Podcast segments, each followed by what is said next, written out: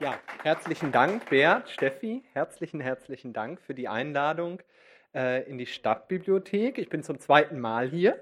Ähm, ich durfte schon mal einen Game Talk machen zum Themengebiet Kunst und Computerspiele im weitesten Sinne. Ähm, das ist mein Dissertationsthema gewesen und seit äh, einiger Zeit beschäftige ich mich nicht nur mit bildender Kunst an der Schnittstelle zu Computerspielen, sondern eben auch mit ähm, den politischen Inhalten von Computerspielen. Was, äh, was qualifiziert mich also, hier zu sein heute Abend? Das sind die schon angesprochenen Ausstellungen, die ich als Kurator verantwortet habe. Da sehen Sie jetzt im Hintergrund ein paar Impressionen aus dem ZKM, aus der Ausstellung Gameplay. Ähm, da geht es um K Computerspiele, die einen besonderen äh, künstlerischen Anspruch äh, haben. Und da haben wir viele gezeigt, das ist äh, dauerhaft zu sehen im ZKM. Und äh, dann habe ich eine Ausstellung gemacht, die hieß Global Games. Und da ging es dann zum ersten Mal äh, darum, ähm, der, der Frage mal nachzuspüren, wie, äh, wie transportieren Computerspiele politische, äh, gesellschafts-, gesellschaftlich relevante äh, Inhalte. Ähm, das war ein großer Erfolg. Also es gab Kritiken in der Frankfurter Allgemeinen Sonntagszeitung, Arte, Dreisat, äh, die waren alle da und so weiter. Und da habe ich gemerkt, okay, da ist ja offensichtlich ein, ähm, ein Thema äh, und äh, da, da, kann man was mit, was mit anfangen. Das hat also ähm, interessanterweise, indem man der gesellschaftlichen Relevanz von Computerspielen nachspürt, ähm, äh, zeigt sich damit selbst also eine gesellschaftliche Relevanz. Dann habe ich äh, das weitergetragen und weiterentwickelt und eine äh, Ausstellungsreihe eigentlich gemacht, äh, kuratiert zusammen mit dem Goethe-Institut. Und Sie wissen, dass das Goethe-Institut eines der fantastischsten, besten kulturellen Netzwerke eben der Welt ist. Äh, das bedeutet die Ausstellung Games in Politics, und so heißt dann eben auch mein, mein äh, Vortrag von heute Abend. Äh, Games in Politics ist eine Ausstellungstournee geworden, eine Welttournee. Tatsächlich bin ich total stolz drauf, das so sagen zu können. eine Ausstellung mit 16 Exponaten, die in über 40 Länder auf der ganzen Welt reist, bis 2019. Ähm, wir haben das eröffnet in äh, Mexico City, deshalb bin ich da spanisch untertitelt. Ähm, und Sie sehen dann hier auch äh, äh, Impressionen da aus der, aus der Ausstellung Games in Politics. Ähm, das ist gewissermaßen schon mal äh, das Portfolio. Äh, jetzt äh, von Mexico City nochmal nach Stuttgart.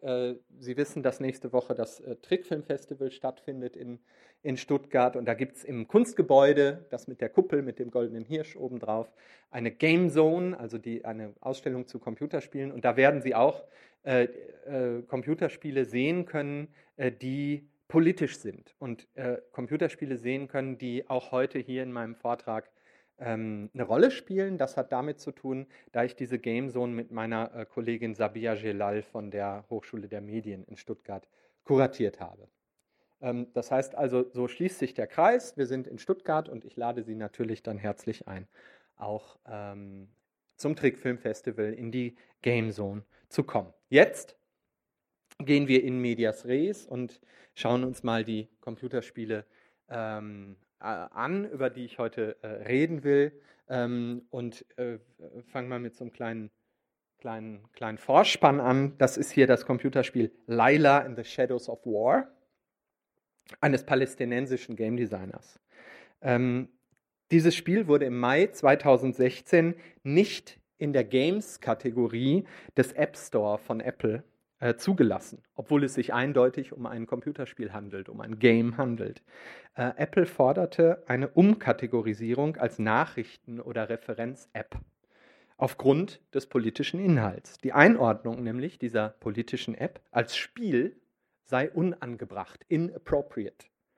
Die Diskussion um Laila zeigt hier ganz deutlich den Irrglauben, wie ich finde, ähm, dass Computerspiele nicht dafür geeignet sind, politische Inhalte zu transportieren. Meine Ausstellungen versuchen uns vom Gegenteil zu überzeugen oder äh, sie präsentieren Computerspiele mit explizit politischen Inhalten. Und seit einigen Jahren lässt sich eben äh, beobachten, dass wir eine zunehmende Auseinandersetzung in Computerspielen, eine aufgeklärte äh, Auseinandersetzung mit ähm, explizit politischen Themen in Computerspielen sehen können. Ähm, aber auf welche Weise transportieren Spiele Politik, politische Inhalte? Ist das ein neues Phänomen ähm, oder waren Computerspiele etwa schon immer politisch? Und inwiefern lassen sich sensible Themen durch Spiele vermitteln? Und diese Fragen, die will ich im Folgenden aufwerfen und äh, streckenweise auch versuchen zu beantworten. Computerspiele gibt es seit, na, was sagen Sie? Seit wann gibt es Computerspiele? Das ist immer meine Lieblingspublikumsfrage eigentlich. 1985? 2007? Hm?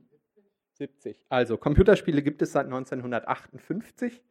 Ähm, in diesem Jahr konstruierte der US-amerikanische Physiker William Higginbotham äh, das Spiel äh, Tennis for Two.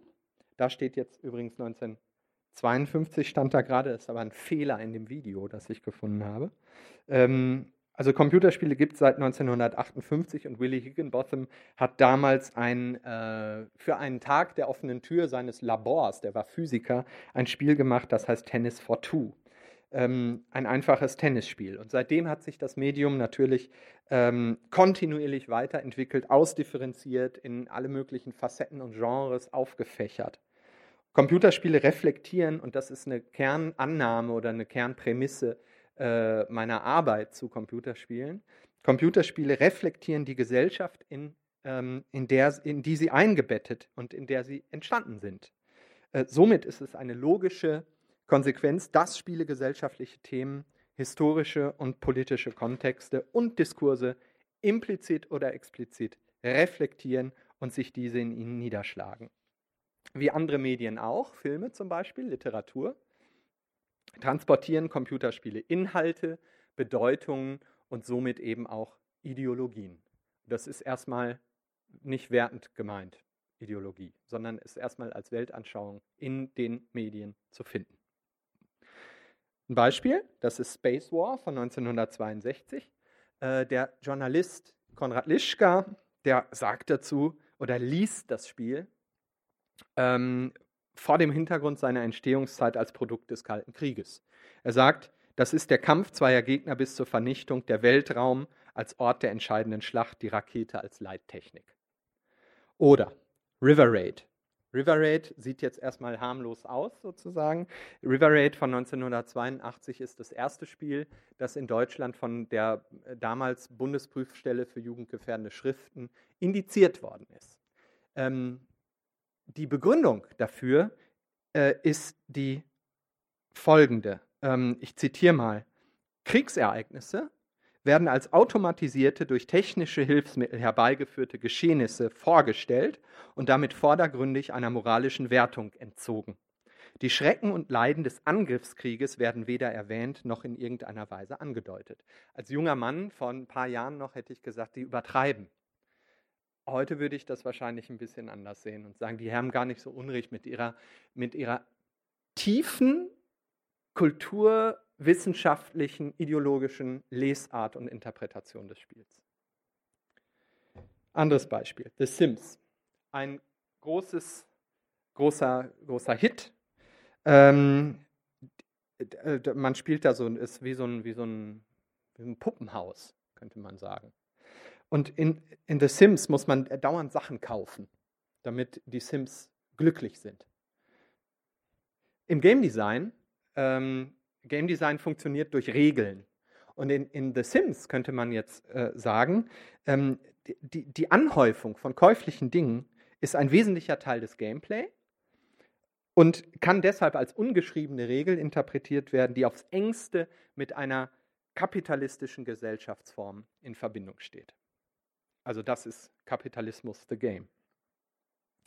Seit einigen Jahren äh, lässt sich, also das sind alles Beispiele für eine implizite politische Lesart von Computerspielen oder auch für eine ideologische Lesart. Sie können jeden, jeden Weltkriegsshooter nehmen und da schlägt es ihnen ins Gesicht, wie politisch die Spiele sind. Aber seit einiger Zeit ähm, lässt sich auch beobachten, vor allem in einer Indie-Szene, in der unabhängigen Computerspielszene, äh, dass wir hier eine Hinwendung sehen zu vom, explizit, äh, vom impliziten zum expliziten politischen Inhalt in Computerspielen. Und ein Experimentierfeld dafür ähm, war das sogenannte Modding, der äh, ja, 1990er Jahre, Anfang 2000er Jahre. Modding bedeutet, das ist eine Umgestaltung von bestehenden, von, von kom meistens kommerziellen Computerspielen und eine gewisse Entwicklerszene, bis, gewisse Szene, die sich darum rankt, haben die Spiele umge, umgebaut, umprogrammiert, umgestaltet. Was man hier sieht, ist ein, ein Beispiel äh, aus einem, einem Shooter-Spiel, Quake. Ähm, und in, in Quake gibt es nur männliche Avatare, männliche Spielfiguren, die alle äh, extrem äh, Macho-Stereotypen transportieren. Und die, die Modder damals haben dann zum ersten Mal äh, weibliche, weibliche Avatare hergestellt durch Modifikation, durch Umgestaltung, also durch eine, eine, einen Eingriff in die Spiele, der eigentlich äh, so nicht, könnte man sagen, intendiert war. Und deshalb lese ich oder interpretiere ich äh, Modding als Experimentierfeld für eine Politisierung des Computerspiels. Ähm, bereits veröffentlichte Spiele werden also seitens der Gamer-Community Community modifiziert, Inhalte neu programmiert, Levelstrukturen verändert.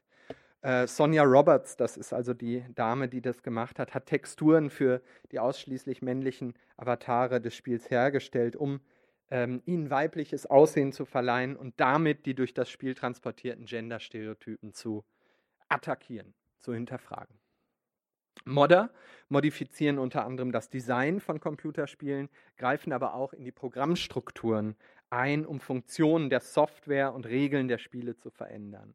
Durch einen Eingriff in die Programmebene können damit zum Beispiel auch die ideologischen Implikationen äh, von Computerspielen radikal verändert werden, wie zum Beispiel der Ludologe Gonzalo Frasca aus Uruguay mit einem Beispiel, be bekannten Beispiel aufzeigt. Der sagt nämlich, in einem Shooter wie Quake, äh, wo äh, in Science-Fiction-Setting irgendwelche äh, Weltraumsoldaten und Monster gegeneinander kämpfen.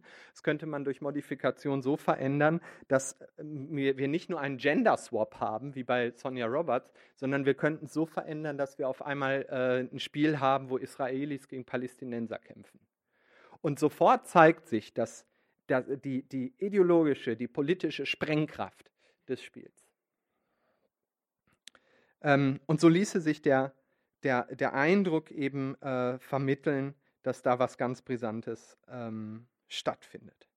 Das heißt also, ähm, damit verdeutlicht er, auf welche Weise Computerspiele Ideologien transportieren und wie diese dann eben auch in Form von Modifikationen reflektiert werden können. Als thematisch relevante Positionen zu politischen und künstlerischen Computerspielmodifikationen sind äh, zwei Autoren zu nennen. Das ist Anne-Marie Schleiner und äh, der Finne Erki Hutamo. Äh, und die, die veröffentlichen ihre ersten Texte dazu ähm, im Rahmen dieser, äh, dieser hier Ausstellung, woraus auch dieses, äh, die, dieses, dieses Beispiel von Sonja Roberts stammt, nämlich Cracking the Maze 1999. Äh, und die sagen da zum Beispiel ähm, im Rahmen dieser, dieser Ausstellung, ähm, äh, äh, folgende Sachen. Also Schleiner identifiziert Computerspielmodifikationen als subversiv und als dem Ausgangsmaterial gegenüber parasitär, äh, da sie nämlich metaphorisch gesprochen sich in den Wirt der, der Games einnisten und von diesen zehren. Und sie charakterisiert die Modifikation als Möglichkeit, den äh, von der Games-Industrie transportierten Stereotypen, äh, zum Beispiel eben hinsichtlich Gender, ähm, und Gewaltrepräsentation, zum Beispiel feministische, satirische, humorvolle äh, Alternativen entgegenzusetzen. Und die parasitäre Haltung steht für Schleiner auch im engen Zusammenhang mit dem Zugang zum Material der Spiele seitens der Künstlerinnen und Künstler.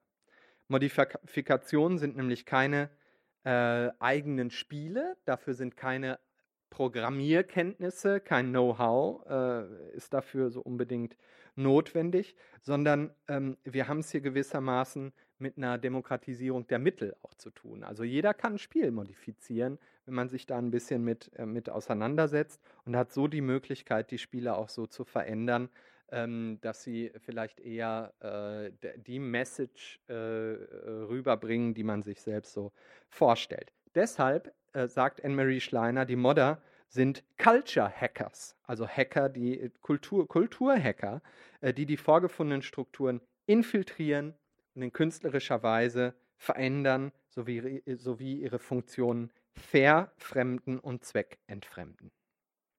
Und Erki Hutamo, der sagt sowas ähnliches, der ähm, stellt halt fest, dass, ähm, dass es sich bei Games um vorgefertigte Systeme handelt, den, den Produktion zu der Zeit in den 1990er Jahren fast ausschließlich in den Händen einer hochspezialisierten Unterhaltungsindustrie liegt.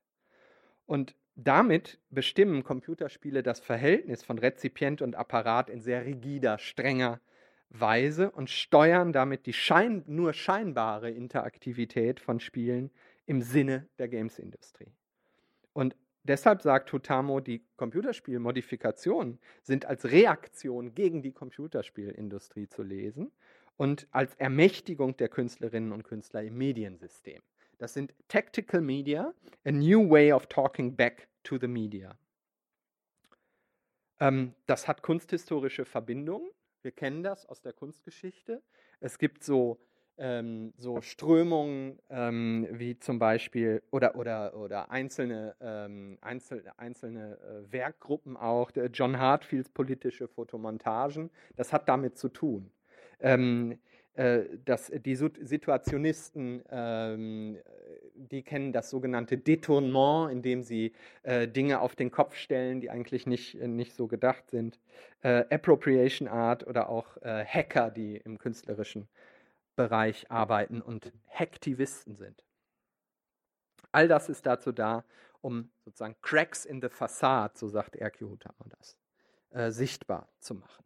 Und hier gibt es ein paar Beispiele von Modifikationen nochmal. Das ist äh, ganz links ähm, Velvet Strike. Äh, das ist eine Modifikation für Counter-Strike. Counter-Strike ist ein, ähm, äh, ein Shooter, den man äh, gegeneinander spielt. Ähm, und äh, man kann in diesem Spiel so äh, Graffiti an die Wände sprühen. Um, die einzelnen Teams können das machen, um ihr Revier zu markieren, gewissermaßen. Und die Velvet Strike-Leute haben jetzt pazifistische Graffiti äh, erfunden, die sie in das Spiel äh, einschleusen, gewissermaßen. Also hier so Herzchen ähm, oder auch ähm, äh, die Aufforderung, dass sich doch die gegnerischen, ähm, gegnerischen äh, Teams in die Arme fallen und küssen sollten und so weiter. Also so ganz eigentlich ganz naive äh, Handlungsanweisen, äh, Handlungsanweisungen, das kennen wir auch aus dem Situationismus oder aus dem Fluxus zum Beispiel. Und äh, da, da, findet das dann ähm, äh, die Entsprechung im Computerspiel. In der Mitte sehen wir ein Spiel 9-11 Survivor. Das kam kurz nach, äh, nach dem 11. September dann raus und das reflektiert und zeigt direkt äh, die, die, ähm, die, ja, die, die Ereignisse des 11. September. Es kam natürlich extrem in die Kritik ähm, und äh, das, das muss auch alles gar nicht, ähm, gar nicht moralisch so toll sein. Ähm, aber es ist, was mir wichtig ist, ist zu sagen, okay, da geht jemand da hin und äh, benutzt ein Computerspiel, um dieses Ereignis äh, zu zu, äh, ja, zu verarbeiten. Ähm, und das ganz rechts ist Escape from Woomera. Das ist ein australisches Team. Woomera ist ein äh, Auffanglager für Flüchtlinge in, ähm, in, an der australischen Küste. Ähm, ist extrem in die Kritik geraten, ähm, weil da auch äh, denen, denen, auch Menschenrechtsverletzungen äh, nachgesagt worden sind. Und dieses Spiel thematisiert diese ganze Situation und man ähm, man versucht als dort gestrandeter äh, Flüchtling ähm, aus, diesem, aus diesem Camp äh, herauszukommen. Ähm, all das sind eben Beispiele äh, von Modifikationen, die sich politischen Themen widmen und die eben in bereits äh, existierende Game-Systeme integriert worden sind. Und heute befinden sich Games in einer Phase der Selbstbeobachtung, Selbstreflexivität, in der sie sich für neue Experimente zu öffnen beginnen. Das bezieht sich zum einen auf die Öffnung des Mediums für die Kunst und Tendenzen zur Avantgardebildung zum Beispiel, zeigt aber zum anderen auch allgemeiner die Hinwendung zu und das Experimentieren mit neuen Themen, wie zum Beispiel die äh, eben explizite Auseinandersetzung mit politischen Themen. Und ein wesentlicher Aspekt der die Entwicklung des explizit politischen Spiels begünstigt hat, ist die Tatsache, dass sich in den letzten Jahren eine ökon auch ökonomisch bedeutsame Independent-Szene entwickelt hat. Und die Indie-Szene ist als ist, kann man so pauschal sagen, an Alternativen zu äh, Mainstream-Computerspielen interessiert und politische Tendenzen lassen sich vor allem da, ähm, da ausmachen. Während Mods, also Veränderungen bereits veröffentlichter kommer kommerzielle Spiele darstellen und expressiv und explizit politische Inhalte durch ein parasitäres Eingreifen ähm, darin unterbringen, werden heute vermehrt expressiv politische Games entwickelt und produziert. Ian Bogust ist ein Medienwissenschaftler und der macht die Zäsur im Jahr 2004 aus und beobachtet ab da, ab diesem Zeitpunkt eine Politisierung, äh, die er mit den Präsidentschaftswahlen in den USA in, Verbi in Verbindung bringt, zu der Zeit. Ähm, Computerspiele werden seitdem eben äh, viel, viel stärker politisch verwendet als zum politischen Sprechen. Und ähm, wie machen sie das? Sie haben eine eigene, sie haben eine eigene Rhetorik. Ähm, eine Rhetorik, die, eine, die sich unterscheidet von, äh, von einer sprachlichen, äh, bildhaften Rhetorik etc. Also wie vermitteln Computerspiele die ihnen zugrunde liegende Ideologie? Was macht sie aus? Ähm, jetzt gehen wir ganz kurz ein bisschen in die Medientheorie rein. Äh, Rhetorik ähm, ist ursprünglich natürlich auf Sprache äh, bezogen und an Sprache gebunden. Sie kann aber auch allgemein auf Texte oder andere Artefakte bezogen werden. Es, äh, Roland Barthes zum Beispiel macht das mit der Rhetorik des Bildes. Es gibt eine Rhetorik des Films, es gibt eine Rhetorik des Design. Ähm, alles ist Rhetorisch und Ian Bogos, das ist der schon angesprochene Medienwissenschaftler, macht eine prozedurale Rhetorik des Computerspiels aus, äh, die er ähm, die Sinn macht, die Sinn ergibt. Und äh, wie, wie, was das ist, äh, um das zu verstehen, müssen wir zunächst mal ganz kurz äh, ansprechen, was die spezifischen Eigenschaften eines Computerspiels sind. Computerspiele sind nämlich Medien. Sie, sie äh, haben also eine äh, audiovisuelle Oberfläche. Viele äh, Computerspiele erzählen Geschichten. Nicht alle, aber das kommt schon vor. Ähm, und sie sind vor allem medial, haben medial vermittelte Inhalte. Äh, sie sind aber nicht nur Medien, sie sind auch Spiele. Das heißt, sie haben auch Regeln. Computerspiele sind Regelsysteme, äh, die sind besondere Spiele, weil äh, sie Computerprogramme auch noch sind. Das ist das Dritte. Also Computerspiele sind, sind Medien, Spiele und Computerprogramme. Das heißt also, die Spiele, wenn wir uns hinsetzen und spielen Monopoly, dann gibt es, äh, und ich kenne das nicht, dann gibt es meistens jemanden, der mir das erklärt und der auch nochmal dazu, darauf achtet, dass ich die Regeln einhalte. Ähm, bei Computerspielen ist die Instanz, die die Regeln, auf die Regeln achtet und sie aufrechterhält, ist der Computer. Das heißt, die Regeln kann ich unter Umständen gar nicht so, äh, so ohne weiteres brechen, es sei denn, ich modifiziere das Spiel. Dann sind wir wieder bei dem Modding. Dann muss, muss ich tief in die Programmstrukturen eingreifen unter Umständen und das Spiel umprogrammieren, äh, um die Regeln zu verändern. Das heißt, es gibt in Computerspielen bestimmte Regeln, die absolut bindend sind. Das ist wichtig.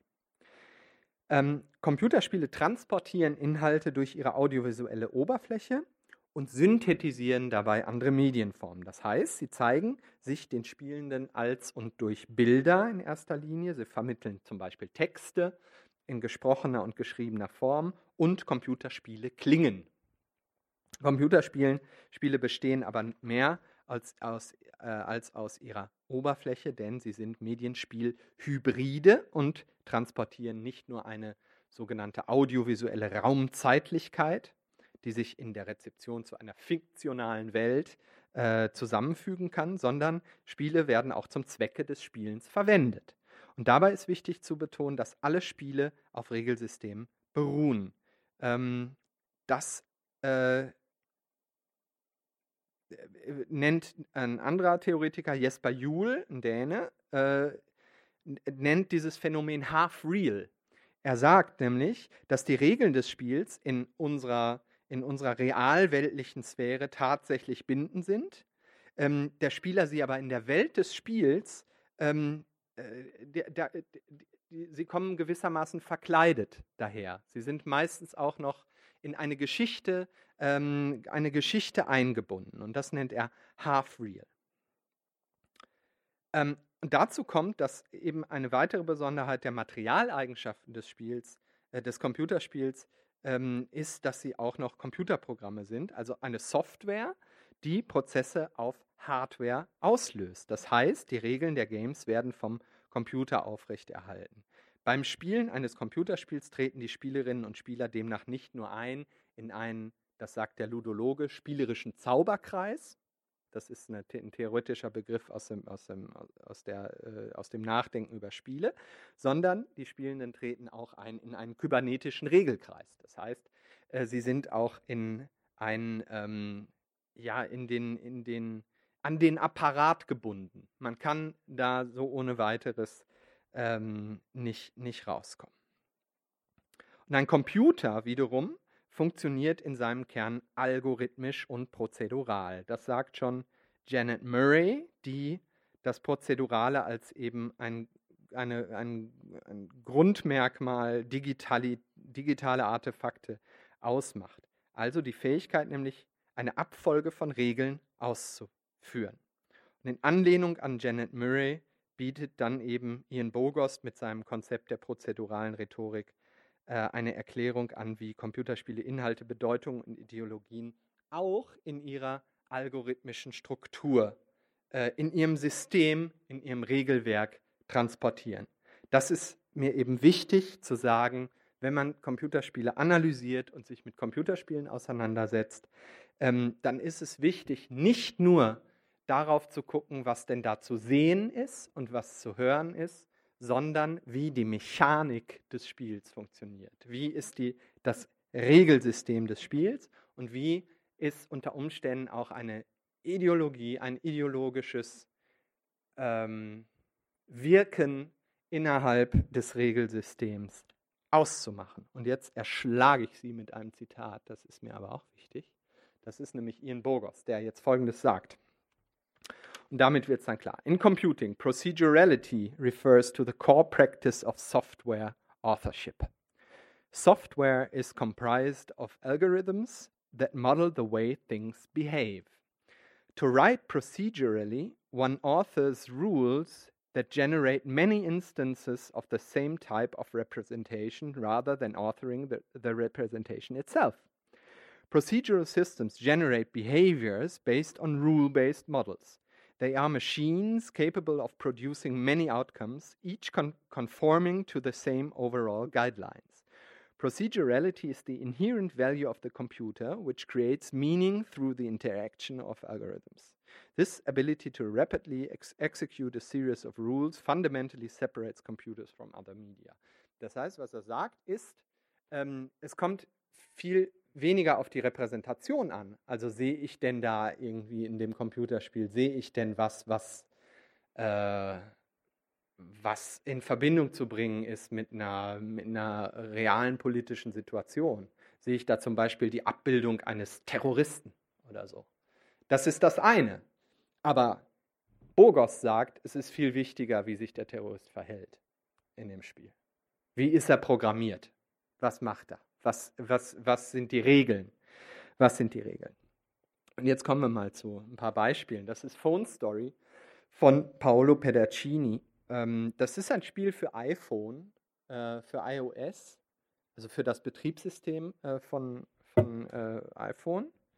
Ähm, und in dem Spiel muss man die Produktionsprozesse des iPhones nachspielen in verschiedenen Levels. Äh, der, der, ganz rechts ist der erste Level zu sehen. Ich habe hier so einen schicken Laser hier. Ähm, den, äh, man muss im Kongo äh, seine Kinder, Sklavenarbeiter dazu bringen, dass die weiterarbeiten, trotz Erschöpfung.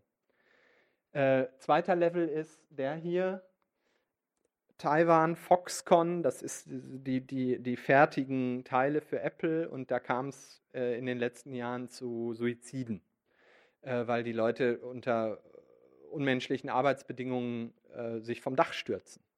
Und man muss in diesem Spiel Folgendes machen. Hier, man steuert diese beiden hier mit so einem, mit so einem äh, Sprungretter, weiß ich zufällig, dass das Sprungretter heißt, weil ich einen dreijährigen Sohn habe.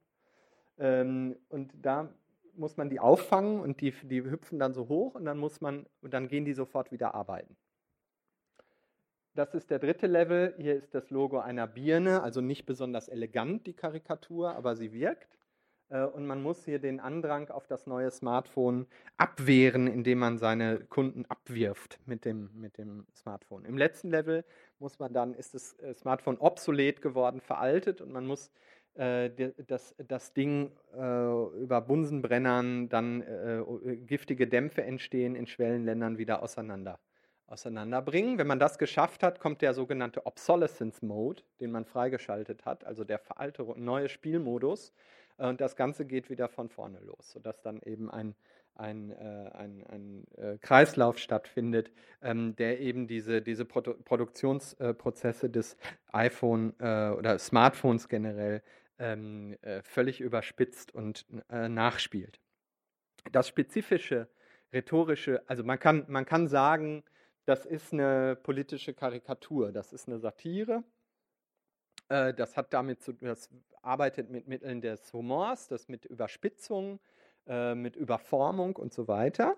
Und man kann aber noch weitergehen und sagen, das spezifische rhetorische Moment des Spiels eröffnet sich nicht nur in der Karikatur der Produktionsprozesse, sondern das Besondere liegt in der Interaktion mit dem Apparat selbst, den das Spiel in einer selbstreflexiven Handlung personifiziert. Denn immer spricht auch das Telefon selbst mit dem User und meldet sich zu Wort und sagt, hallo User, ich bin dein Smartphone und ich erzähle dir jetzt mal, wie ich in die Welt gekommen bin. Es geht also darum, dass uns dieser Apparat Handlungsangebote macht, die wir als Spielerinnen und Spieler annehmen und diese Handlungen ausführen. Es geht also um Interaktion. Ähm, und wir fangen dann eben die, vom, die sich vom Dach stürzenden Arbeiter äh, einer taiwanesischen Fabrik ab äh, auf und äh, sortieren Sondermüll. Ein anderes Beispiel, das ist Papers, Please. Schwedischer Game Designer Lukas Poop, der ähm, Papers, Please gemacht hat, ein Spiel, das angesiedelt ist im fiktiven Staat Arstotska. Äh, Arstotska erinnert an so einen Ostblockstaat im Kalten Krieg, Krieg, spielt im Jahr 1982 und wir sind ein Grenzbeamter. Wir haben in der Lotterie, in der Arbeitslotterie gewonnen und haben das, die, das große Glück, äh, die, äh, einen Job bekommen zu haben und dürfen äh, den ganzen Tag Pässe kontrollieren. Ähm, das Spiel beginnt mit einem Button, auf den man klicken muss. Normalerweise, das ist eine Genrekonvention, normalerweise steht natürlich bei Spielen am Anfang äh, Spielbeginn irgendwie, Play. Und da spielt Go to, da steht Go to Work. Also da ist schon mal so eine, eine Kippfigur drin, ja? Wie, wie, wie man äh, wie man auch mit Arbeit und, und Spiel und so weiter umgeht. Jedenfalls ähm, ist das Gameplay des Spiels äh, der, der, Gestalt, dass man wirklich diese Dokumente prüft und äh, diese Dokumente abgleicht mit den Personen, die da in diesem, äh, die da vorstellig, vorstellig werden. Und man muss jetzt, man wird auch bestochen ähm, hier oben äh, entwickelt sich dann noch so eine kleine Narration immer weiter. Ähm, naja, und äh, das Interessante an Papers, Please in, in, äh, hinsichtlich prozeduraler Rhetorik ist, ähm, dass wir nicht nur hier eine Abbildung haben oder eine Reprä die Repräsenta Repräsentation eines politischen Systems, dieses fiktiven Astotskas, sondern dass das Spiel selbst ein System ist. Äh, und zwar ein Regelsystem. Das heißt, äh, das Spiel bildet nicht nur ein politisches System ab, sondern dadurch, dass es selbst ein Regelsystem ist, müssen wir als Spielerin, als Spieler uns unterordnen, diesen Regeln, um das Spiel überhaupt erfolgreich spielen zu können. Wir müssen uns also beim erfolgreichen Spielen von Papers, Please zum Erfüllungsgehilfen machen äh, des in Bild und Ton und Regelwerk dargestellten doppeldeutigen Systems, wenn wir als Grenzer äh, darüber entscheiden, wen wir da ins Land lassen und wen nicht. Diese Entscheidungen äh, ziehen unterschiedliche Konsequenzen nach sich und das ist auch noch wichtig im Sinne der prozeduralen Rhetorik. Diese Entscheidungen ziehen unterschiedliche Konsequenzen nach sich, je nach Interaktion, je nach Handlung des Spielers, je nach Entscheidung des Spielers. Sie sind also interaktiv, das heißt, die äh, Konsequen äh, Konsequenzen können sich verändern. Und das ist ein wesentlicher, ein wesentlicher Punkt. Das ist ein Computerspiel, das ich gerne als feministisch interpretiere. Das ist Perfect Woman von einer Game Designerin aus, äh, die in Kassel studiert hat und die jetzt gerade in London äh, lebt und arbeitet. Lea Schönfelder. Und die hat ein Spiel gemacht, das heißt Perfect Woman. Und ähm, das Spiel ist ein, ein äh, Spiel, das man mit einer bewegungssensitiven Steuerung spielt. Das heißt, man muss vor dem Spiel mit seinem ganzen Körper anwesend sein und präsent sein und mit dem, äh, so wie man seinen Körper bewegt, das Spiel steuern. Ähm, in dem Spiel spielt man die Lebensgeschichte einer eines Mädchens, einer Frau nach. Man kann immer entscheiden, was man denn sein will, in welche Rolle man also schlüpft. Mit sechs Jahren ist es so, dass man eine Prinzessin sein kann. Äh, oder man hat das Pech, man muss Fußbälle nähen für die nächste FIFA-Weltmeisterschaft ähm, und hat keine Kindheit. Oder man ist in einer Bande. Mit 16 kann man sich aussuchen, ist man, spielt man in einer Band oder man möchte der begehrenswerte äh, Teenager sein, der äh, alle Tipps und Tricks aus den, aus den äh, Teenie-Zeitschriften befolgt. Ähm, und mit, mit 60 äh, hat man dann irgendwann das, das, äh, das Glück, äh, Verteidigungsministerin zu sein. Das ist dann so eine Condoleezza Rice-Karikatur. Oder man hat das Pech, ähm, man, man muss sich um seinen, seinen, äh, seine sterbenden Angehörigen kümmern. Und mit 80 hat man dann das Glück, äh, man ist Matriarchin äh, des eigenen Stammes, hat also so eine Art Sekte gegründet, oder man hat das Pech äh, ähm, und ähm, äh, ähm, stirbt als einsame, als einsame Oma. Also das sind Reflexionen auch über Rollenbilder, über ähm, über äh, Abziehbilder, über Klischees und Stereotypen, die auch an, an, an, weibliche, ähm, an weibliche Rollen geknüpft sind. Das Wesentliche an dem Spiel ist aber, dass man es mit seinem eigenen Körper steuert. Das heißt, was ich da sehe auf dem Screen, ist eine Karikatur dieses Rollenbilds. Und Lea Schönfelder hat eine Metapher gefunden, wie sie mich als Spieler dazu bringt, in diese Rollenbilder fast buchstäblich zu schlüpfen. Ich muss nämlich nachmachen, was die auf dem Bild äh, auf dem Bild vor, vor mir tun, diese Figuren, und muss mich buchstäblich zum Hampelmann machen, mich verbiegen und ver verrenken, äh, um in diese Abziehbilder, um in, in diese, äh, diese Repräsentationen von all, allen möglichen Facetten von Weiblichkeit hineinzupassen. Und das ist prozedurale Rhetorik. Das heißt also, das, es ist nicht nur das, was zählt, was äh, auf der Repräsentationsebene passiert, sondern eben auch, was im Regelwerk und in der Mechanik des Game Design stattfindet. Noch ein Beispiel, das ist America's Army und das ist, würde ich als Propaganda ähm, interpretieren. Das ist ein Spiel, das ist von der US-Regierung äh, ab 2002 in Auftrag gegeben, ist ein Shooter, wie Sie sehen vergleichbar mit Counter-Strike. Und äh, das ist äh, das sogenannte offizielle Computerspiel der US-amerikanischen Streitkräfte und wird als Werbe- und äh, oder zu Werbe- und Rekrutierungszwecken eingesetzt. Äh, eine Besonderheit, also das wird zum Beispiel auch als CD äh, auf CD an Schulhöfen und so weiter verteilt. Mittlerweile kann man das äh, einfach online spielen, kostet also nichts. Ähm, und das ist, äh, macht Werbung für die Army. Und man kann sich dann halt direkt, man kann direkt unterschreiben, wenn man will. Ähm, wesentlich an, also man lernt auch viel über die Army und so, äh, ist also auch ein Serious Game, wenn man so will. Ähm, aber eine Besonderheit in der prozeduralen Rhetorik des Spiels ist äh, folgende. Es ist in dem Spiel unmöglich, die Rolle zu wechseln. Man spielt immer, wenn man das auf seinem eigenen Screen sieht, seinem eigenen Bildschirm sieht. Man spielt immer einen Vertreter der US-Streitkräfte. Ähm, man kämpft ausnahmslos gegen nicht weiter ausdeklinierte opposing forces, Feinde, irgendwelche Feinde. Ähm, die Spielenden sehen sich und ihre Teammitglieder immer und ausschließlich als amerikanische Soldaten, während die anderen dieselben Personen immer als Feinde sehen. Ja? Also das ist ein, ein prozeduraler rhetorischer Kniff, den die da machen, der eingebaut ist, der ist fest verdrahtet gewissermaßen im Game Design des Spiels. Ähm, die eigene Spielfigur wird auf den Bildschirm der gegnerischen Mitspielenden immer als äh, Feind dargestellt. Dies bedeutet, dass die Unmöglichkeit, einen Rollenwechsel zu vollziehen und sich gegen die US Army zu wenden, in der Spielmechanik von America's Army auf der Ebene des Programms fest verankert ist. Und jetzt komme ich zum letzten äh, Absatz eigentlich. Ähm, ich rede ja über Spiele, die machen nicht unbedingt Spaß.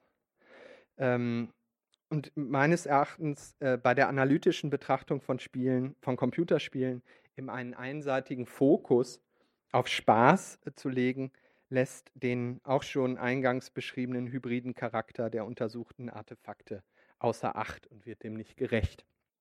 Es ist ein begrifflicher Irrtum, dass die komplexen Prozesse, die rezeptionsseitig bei Spielenden ausgelöst werden, stets Spaß machen und uneingeschränkt positive Gefühle hervorrufen und hervorrufen sollen. Als Spielende sollen wir möglichst in einen Idealzustand des Flow und des äh, Selbstwirksamkeitsver äh, Entschuldigung, Selbstwirksamkeitserlebens versetzt werden. Und äh, das, ist, das kommt dem viel näher als äh, dieser Begriff des Spaßes. Ähm, in den Game Studies spricht man auch mittlerweile viel mehr von Involvement oder Involviertheit. Also äh, mit, mit Spaß. Ähm, mit Spaß kommt man da einfach bei den, bei den facettenreichen Artefakten, mit denen wir da zu tun haben, ähm, so unbedingt nicht mehr, nicht mehr weiter. Also wir sprechen eher von Involvierung und auch die, die äh, Vorgänge von Immersion, also dem Eintauchen in Bilder, äh, theoretisch zu ergänzen und dann eben auch rezeptionsästhetisch äh, zu erklären und weiterhin nachzuvollziehen, da Spielerinnen und Spieler stets in ein spannungsreiches Verhältnis eben in, mit den Spielen treten, die eben nicht exklusiv auf den unscharfen Begriff von Spaß basieren. Also es gibt mittlerweile Spiele, die jetzt nicht unbedingt in diese, in diese oder vor diesen Hintergrund polit politische Inhalte passen, aber es gibt Spiele wie zum Beispiel That Dragon Cancer, das den Krebstod eines äh, jungen Kindes zum Thema hat, oder es gibt ein Brettspiel, äh, das äh, berühmt ist, das heißt Train, und da wird der Holocaust ähm, thematisiert.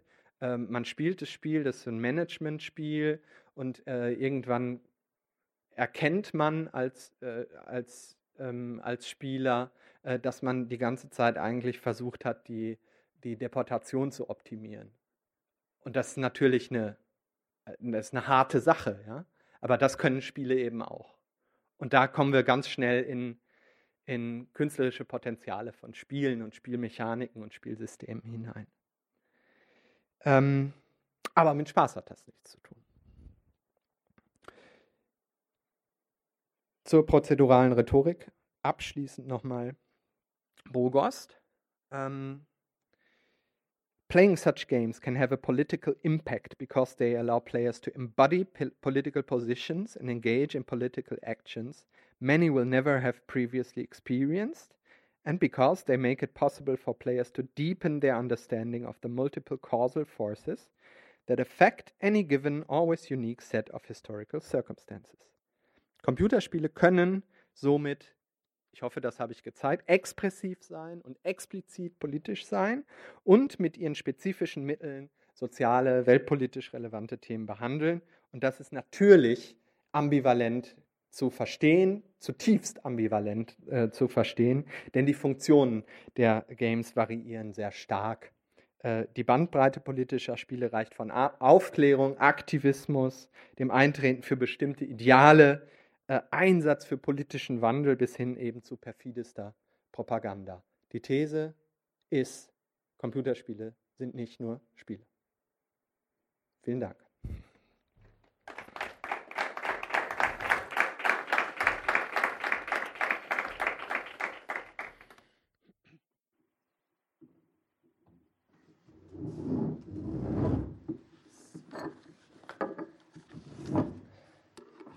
lang, ich, wie lang war das? Ich habe nicht auf die äh, Uhr geguckt tatsächlich. Wie spät ist es? Ja, dann, dann ja, bestens, bestens, genau in der Zeit, ja. Äh, also vielen Dank für den Vortrag, sehr spannend. Äh, ich äh, habe aber schon einige Fragen, die ich mir jetzt stelle. Ähm, so ganz zuerst vielleicht mal ähm, politische Spiele. Sind alle, alle Spiele denn politisch? Ich habe irgendwie von dir gehört, dass es, dass, wenn ich das paraphrasieren darf, dass alle, Poli alle Spiele wirklich politisch sind. Die einen sind implizit politisch, die anderen sind explizit politisch. Also so, so pauschal würde ich es. Also was ich sagen würde, ist tatsächlich, alle Spiele sind, haben eine Weltanschauung in sich. Äh, sogar Tetris äh, also alle, alle Spiele sind äh, gewissermaßen vor dem, vor dem Hintergrund äh, ihrer Entstehung in einer bestimmten Gesellschaft zu lesen und zu, zu verstehen.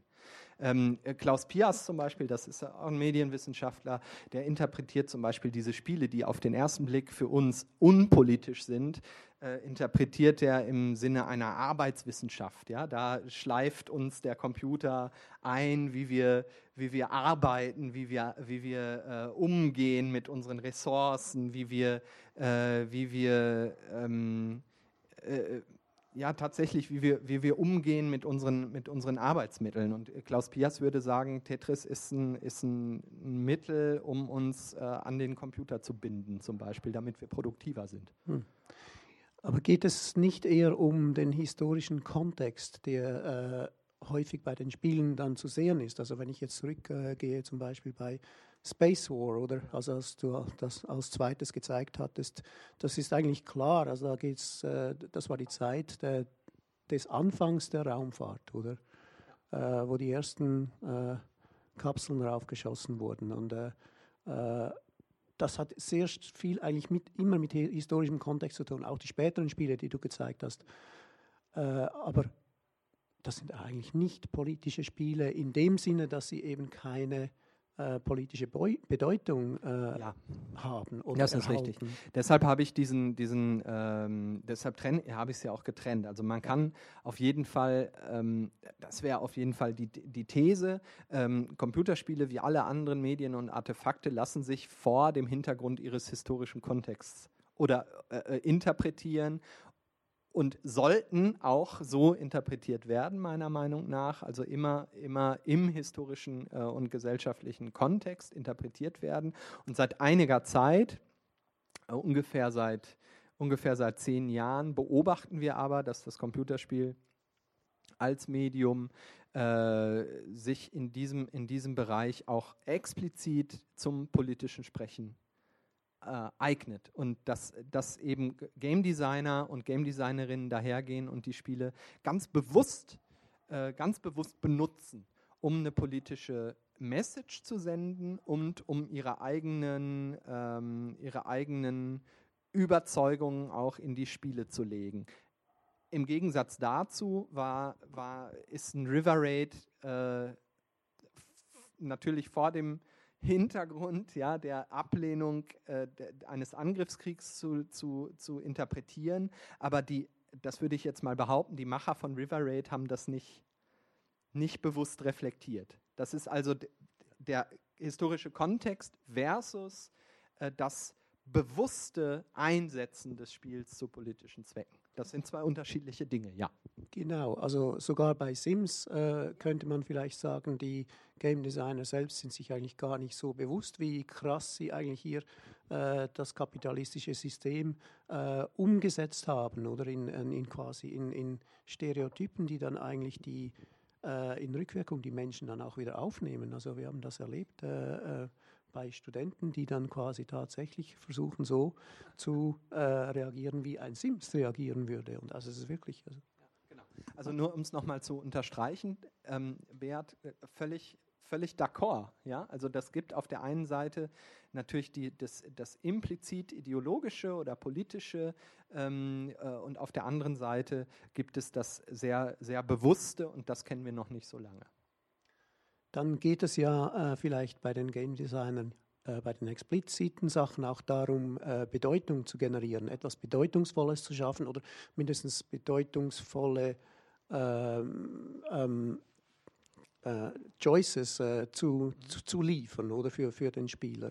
Äh, und das wäre ja dann vielleicht ein Kriterium, wo das wir wirklich brauchen, oder? Ja.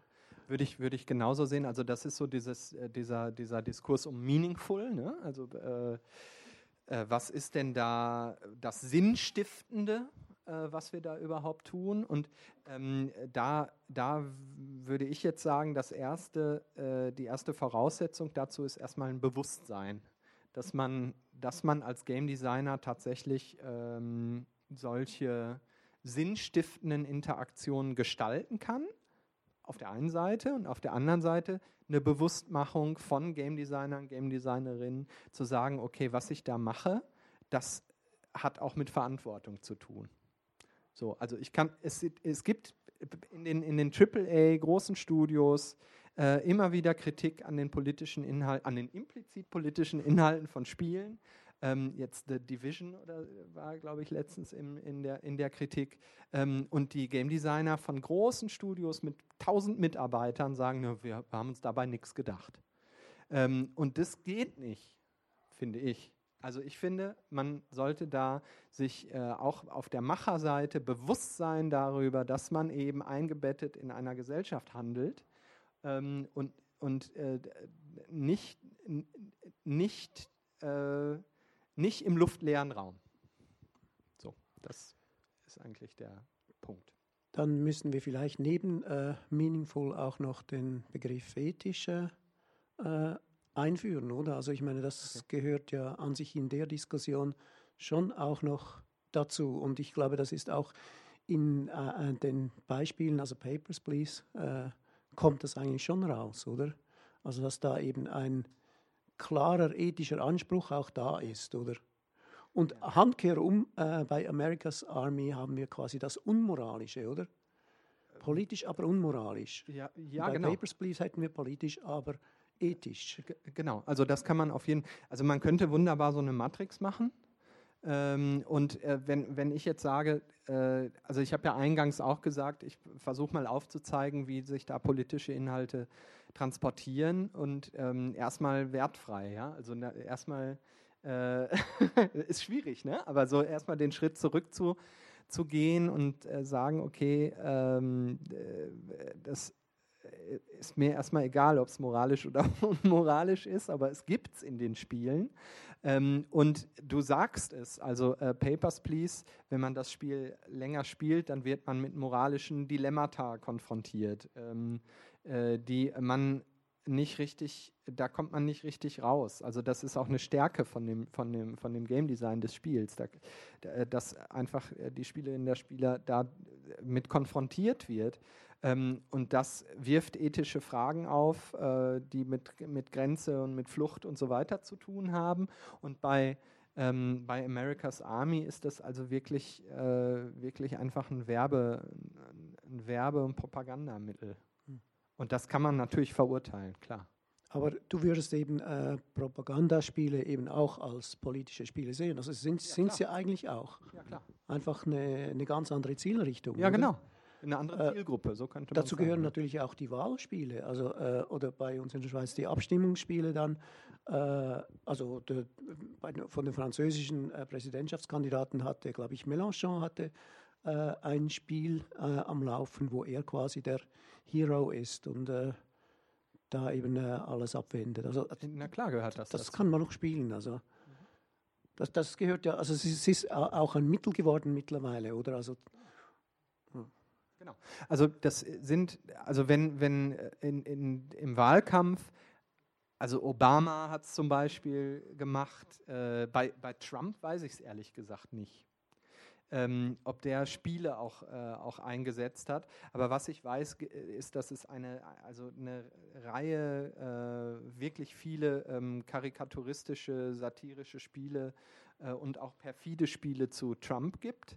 Ähm, aber natürlich gehören diese Spiele auch in die Kategorie, klar. Es gehören aber auch so, so Machwerke äh, rein äh, aus den 80er Jahren wie ähm, KZ-Manager oder so. Also wo man, wo man wirklich, das kommt, ist ein Spiel aus der rechten, äh, rechtsextremistischen Szene ähm, und man muss ein KZ managen.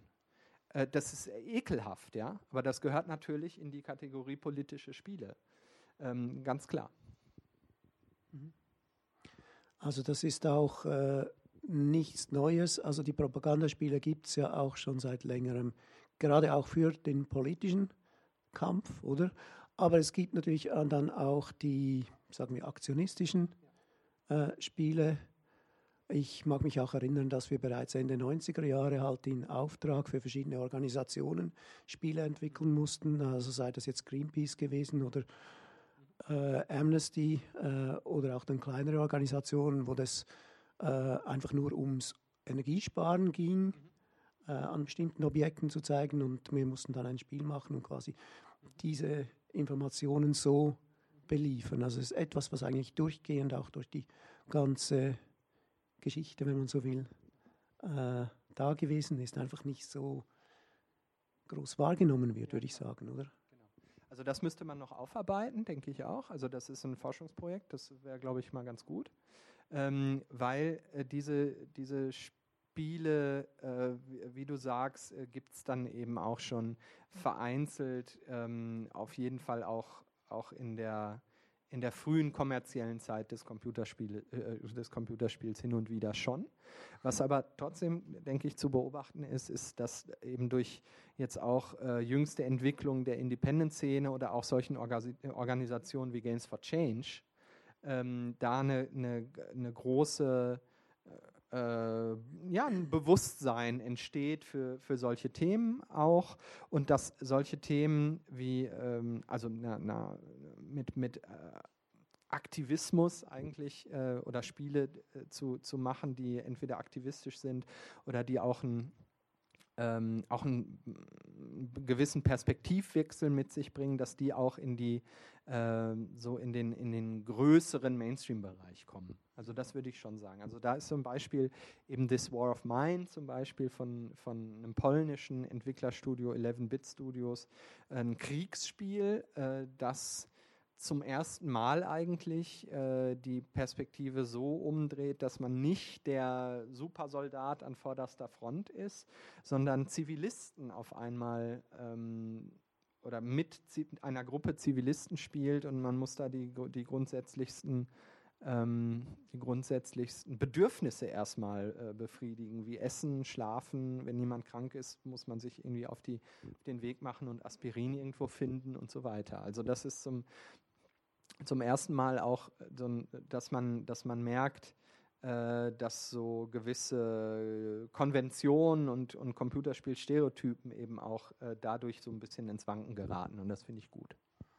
Das ist ein sehr gutes Beispiel, This War of Mine, weil äh, es geht ja da vor allem auch ums Überleben, oder? Ja, genau. Äh, also man, man nimmt die Rolle eines, äh, oder glaube ich, dreier Zivilisten ein oder vier sogar, äh, und muss versuchen, so lange wie möglich eben in diesem Kriegsumfeld äh, zu überleben. Und das hat eben sehr, sehr knappe Ressourcen. Äh, und das Problem ist ja dann, man wird, man, wird ja äh, zur Wahl gestellt oder man hat das Dilemma, äh, diese Ressourcen jemandem zu klauen beispielsweise und dann selber zu erleben. Und dann ist aber nicht klar, ob äh, der andere dann überlebt und solche Dinge. Da, das, ja wenn, wenn man das dann eben auch, auch spielt mit einer gewissen Reflexion, dann äh, kann das eine gewisse Kraft entwickeln auch. Wir hatten äh, einen äh, Programmierer von äh, This War of Mine eingeladen und also der hat die AI äh, programmiert. Und ich äh, bin eigentlich ein Fan von dem Spiel, genau eben aus dem Grund, weil es die Position umkehrt. Dann hat mir aber der, dieser äh, AI-Programmierer das Ganze so erklärt, wie äh, er eigentlich äh, einen Shooter entwickeln würde. Und er hat im Prinzip sein ganzes System hat er genau gleich entwickelt. Also das System ist eigentlich auch das gleiche ge geblieben äh, für ihn, für ihn. Und er hat das dann nicht reflektiert, das hatten seine, äh, seine Kollegen hatten das Ganze reflektiert und sie hatten quasi auch wenn man so will, ihm den Auftrag gegeben, äh, einfach andere Ziele einzubauen, oder anstatt jemanden abschießen, äh, da die Ressource äh, zu holen und, und, und solche Sachen. Er hat das genauso erklärt. Äh, und das finde ich dann äh, mhm. etwas heikel, weil dann habe ich nachher das Gefühl, dass äh, die, das 11-Bit-Studio äh, quasi einfach das Ganze umgedreht hat, mhm. weil es im Trend liegt. Und nicht, weil es äh, bedeutungsvoll ist, oder? Gute Frage. Also interessanter, äh, interessanter Punkt auf jeden Fall.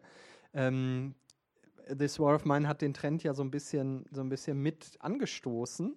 Äh, aber das, also ähm, am ähm, nächsten Freitag äh, zum Trickfilmfestival kommt ins Kunstgebäude der Pavel Mirchowski, das ist der Producer von This War of Mine. Da können wir dann, kommen Sie und äh, fragen Sie die Frage nochmal. Also ich ähm, bin, bin gespannt. Ich kann dazu nichts sagen, aber es ist interessant, dass eben, wenn wir bei prozeduraler Rhetorik sind, äh, dass ja offensichtlich hier der Verdacht äh, äh, entsteht, dass äh, gewissermaßen am Spielsystem sich nichts verändert hat.